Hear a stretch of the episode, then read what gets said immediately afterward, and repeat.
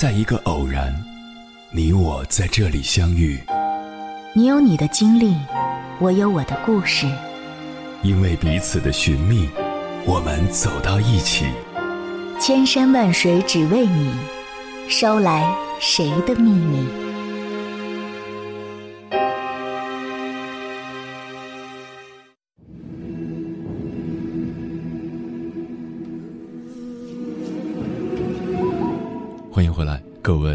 行者，这里是正在直播的中国交通广播，千山万水只为你，深夜不孤单。我是迎波，绰号鸭先生。我要以黑夜为翅膀，带你在电波中自在飞翔。古人云：“师傅领进门，修行在个人。”同一个老师同样用心的教，但教出来的学生有的成绩很好，有的成绩很差。成绩好的到底是怎么学的？成绩差的到底差在哪个环节？实际上，影响孩子成绩好坏的因素真的不在于老师，而在于不同的父母和家庭教育。有句话说得好，孩子之间的竞争，归根结底就是家长综合素质和付出心力的竞争。曾经有份调查显示，一百个孩子中只有一个孩子智商会高于常人，也只有一个孩子是弱智。剩下的孩子智商都差不多，智商的影响可以忽视，真正拉开孩子差距的是他成长的环境。家庭是孩子成长的第一环境，父母才是孩子最大的差距。俄罗斯作家玛利亚·卢甘斯卡娅说过：“孩子是父母的影子，父母是孩子的镜子，父母的一言一行都是对孩子不动声色的影响。”甚至父母本身的为人与成就，就是对孩子的教育。一对平庸的父母，日子过得浑浑噩噩，父亲沉迷手机，母亲爱打麻将，他们很难教养出有出息的孩子。反之，一对出色的父母，在事业上颇有成就，对自己要求高，对孩子管教严，他们的孩子不会差到哪里去。各位家长，你一直聚焦教养孩子。可曾想过先教养自己？想要孩子优秀，首先自己优秀；想要改变孩子，首先改变自己。正如董卿所言：“你想要孩子成为什么样的人，你自己先去做一个这样的人。”为孩子树立一个正面的、积极的、优秀的榜样，是所有父母都应该做到的。养大一个孩子很容易，但教育好一个孩子很难。该怎么管？该怎么教？该怎么培养？牵一发而动全身，事关孩子的终身。假设孩子在一次考试中作弊了，溺爱孩子的父母会包庇，他们不觉得孩子做错了，反而觉得学校处分孩子小题大做。被溺爱纵容的孩子，有错不认，有过不改，骄横任性，走向极端。卢梭曾说过。你知道运用什么方法一定可以使你的孩子成为不幸的人吗？这个方法就是对他百依百顺。溺爱是害，纵容是害。你的孩子你不教育，总有人会替你狠狠教育他。而严苛的父母会对孩子又打又骂，他们恨铁不成钢，通过打骂孩子发泄怒火。但这么做只会伤害孩子，无法解决问题，更谈不上教育。父母可以严格，但不能严苛。管教必须掌握其中的度。好的管教一定是宽严相济、奖罚分明的。好的父母一定是管教同步、言辞同体的。现在越来越多的人意识到家庭教育的重要，但依然有许多家长并不重视。他们千方百计培养孩子的外语、计算机、音乐、美术等能力，却不知道家庭教育最重要的是培养习惯。良好的习惯是孩子所储存的资本，且会不断增值，让孩子一生享用其利息。良好的习惯也是父母给予孩子的最好的礼物。国民才女武亦姝高分考上清华大学，离不开父母一直以来的教导。他父亲每天下午四点半之后就关掉手机，专心陪他读书。他母亲在他很小的时候就戒掉了麻将，不打扰他学习。在父母的影响下，武艺书从小就热爱阅读与学习，从不沉迷于娱乐游戏。广西二零一九年高考状元杨晨玉也有一个尤其重视习惯培养的母亲，在他刚上学的时候，母亲就日日监督他自觉学习，手把手帮他养成习惯。正因为从小养成了好习惯，杨晨玉的成绩稳扎稳打，始终名列前茅。亚里士多德说过：“人是被习惯塑造的，优异的成绩来自于良好的习惯，而非一时的行动。”习惯始于父母，养成始于家庭。有远见的父母都懂得从小培养孩子的好习惯，赋予孩子自主学习的能力。接下来，千山万水只为你，跟朋友们分享的文章选自《一心理》，名字叫《双减之下中产家长有多疯狂》，作者文小宁。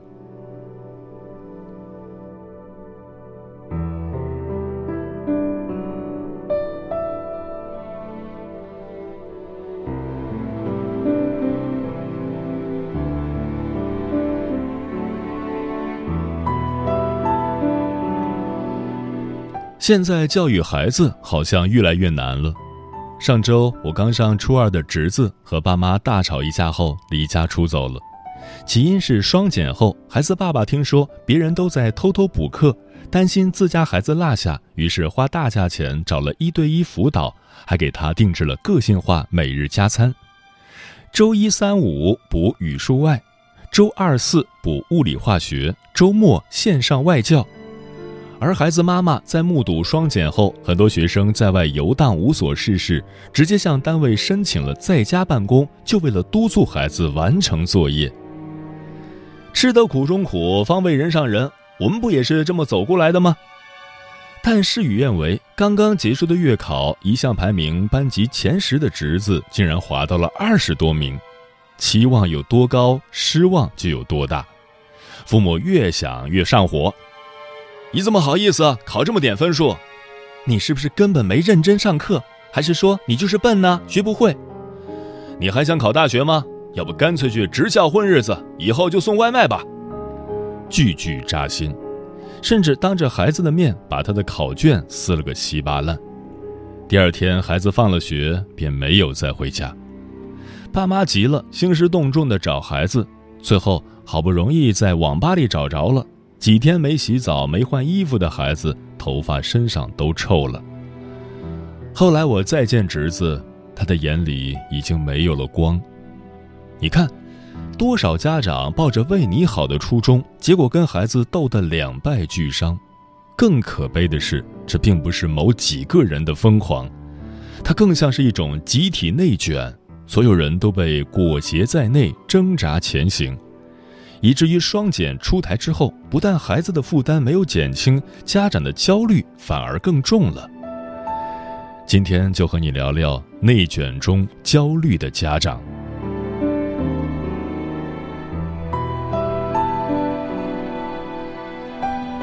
内卷的家长们到底在焦虑什么？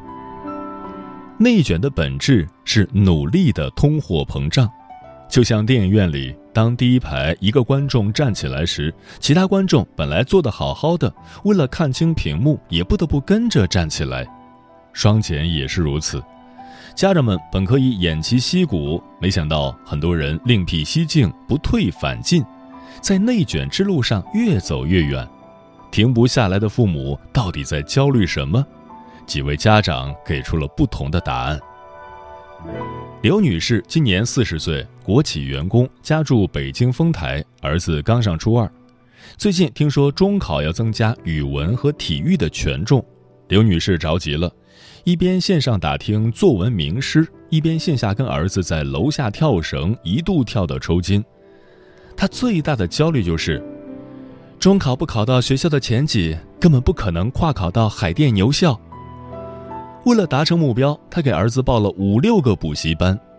双减之下，很多家教改成了线上教学，这让刚交了三万块钱补课费的刘女士烦恼不已。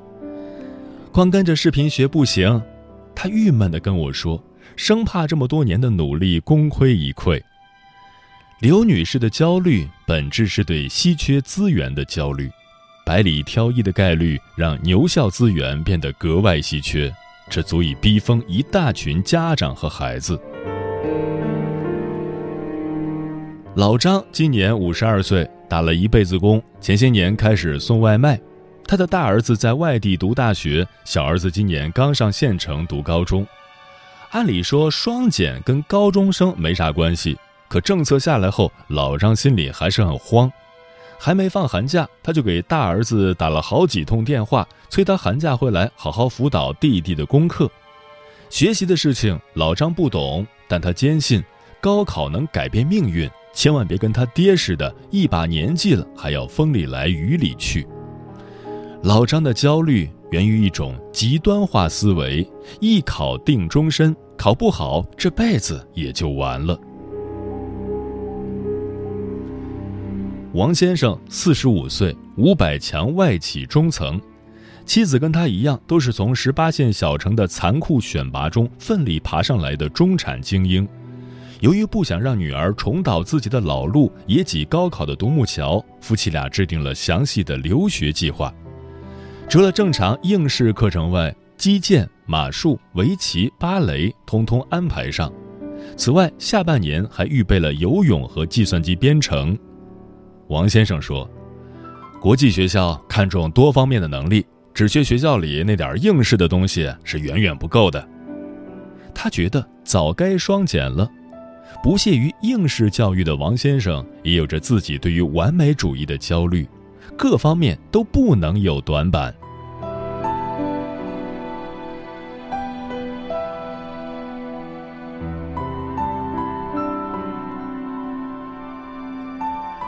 内卷之下是失声的孩子和失控的家长。然而，无论父母是为什么而焦虑，最后苦的都是孩子。对他们来说，被动高压的内卷危害显而易见，比如缺乏休息和睡眠，导致思维定势，学习动机弱化，破坏自主感，学习效果越来越差。甚至有研究发现，每五个高中生里就有一个动过自杀念头，其中百分之八点三有明确的自杀计划，百分之三真正实施了自杀。百分之三的概率看似很小，但落在一个家庭上就是一座山。其中主要原因之一就是高强度的学业压力。与此同时，家长肩头的担子也不轻，经济压力大，有时候一个月的工资还不够买五节钢琴课，想激娃得先激自己。精神压力大，研究发现。很多家长会因为孩子升学患上焦虑症，睡眠和饮食障碍也随之找上门来。同门的一位师姐儿子刚上初三，她说双减出台以后，自己每天下班后的主要任务就变成了上网给孩子找中考精选题，每天吃不好睡不香，生怕孩子跟重点高中失之交臂。同时，这些负担也成了一种投资付出，让家长对孩子施予更大的期望和压力。我这么辛苦，为什么他就是不好好学呢？于是家长逼得越来越紧，孩子反抗得越来越凶。可即便如此，仍然停不下来。是中国父母天生爱卷吗？不是的，是因为中国人口基数大，导致竞争相对激烈。父母多希望孩子可以麻雀变凤凰，当然，这不是说高压教育就是合理的。我们只是希望在看到失声的孩子的同时，也能真正看到这些失控但无力的父母，看到他们所处的现实。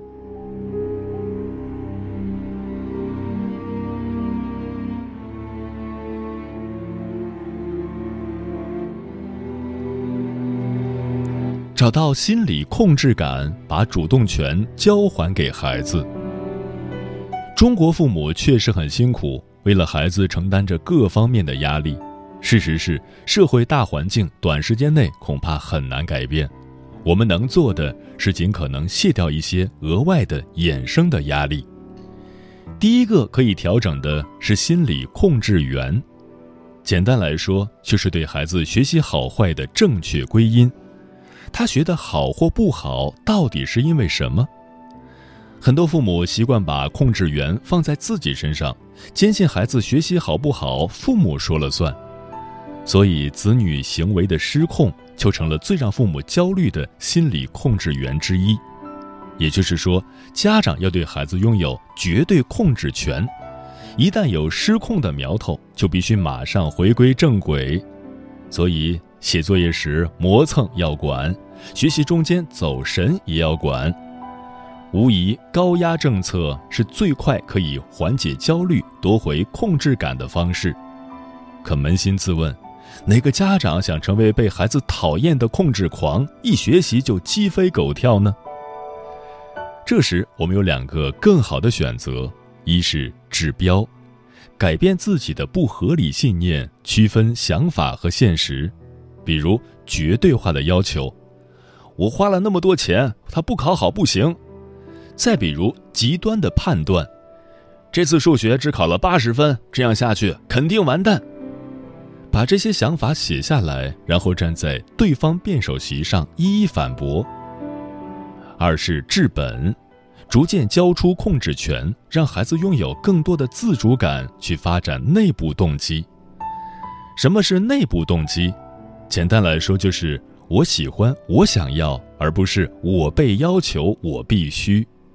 这并不意味着家长要完全放手不管，相反，他给父母提出了更高的要求。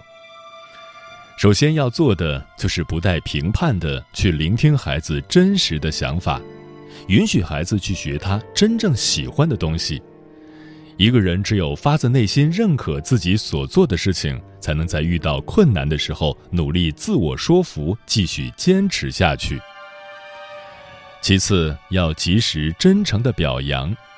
行为主义认为，每一次表扬都是一种正强化，所以不必等到考一百分了再去表扬孩子。平时哪怕只发现一点点微不足道的改变，也值得庆祝。霍思燕的高情商儿子嗯哼就是表扬出来的典型。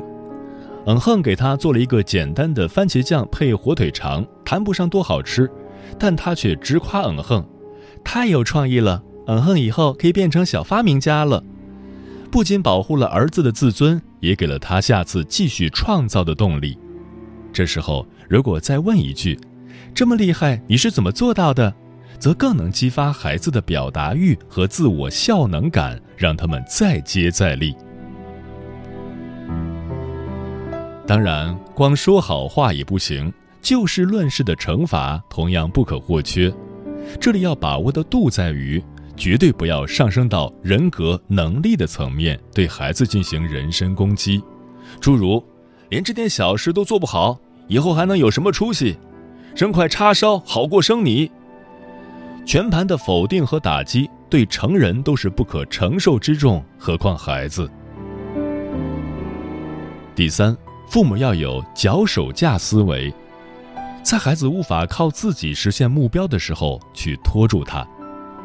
我有一位当数学老师的哥哥，每次孩子问他几何题的时候，他都会鼓励孩子先自己再想十分钟，如果实在想不出来，他才会用笔画一道辅助线，然后让孩子在此基础上继续思考。我非常相信他的能力，他不是不会，只是有时会需要一点提示。善做脚手架的父母，会让孩子既有掌控感，同时又能自我发掘；而与之相对的是事无巨细的安排以及万事不管的漠视。前者会养出迷茫又难以自立的巨婴，后者又让孩子误入歧途。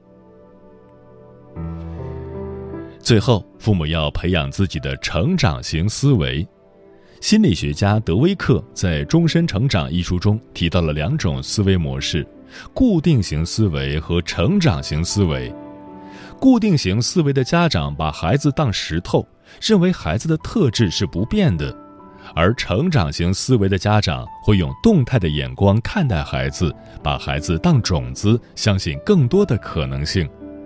这会随之产生期望效应，让孩子往更好的方向成长。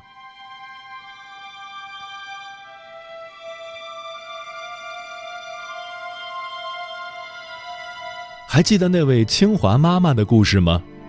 儿子幼儿园时，老师对他说：“你的儿子有多动症，在板凳上连三分钟都坐不了。”他却告诉我儿子：“老师说，宝宝原来在板凳上一分钟都坐不了，现在能坐三分钟了。”这份看见和信任成为滋养孩子一生的养料，所以，试着给孩子多一点信任吧，让他们在广阔的世界里自由探索，同时也给自己松松绑，多一些独立空间，让自己好好放个假。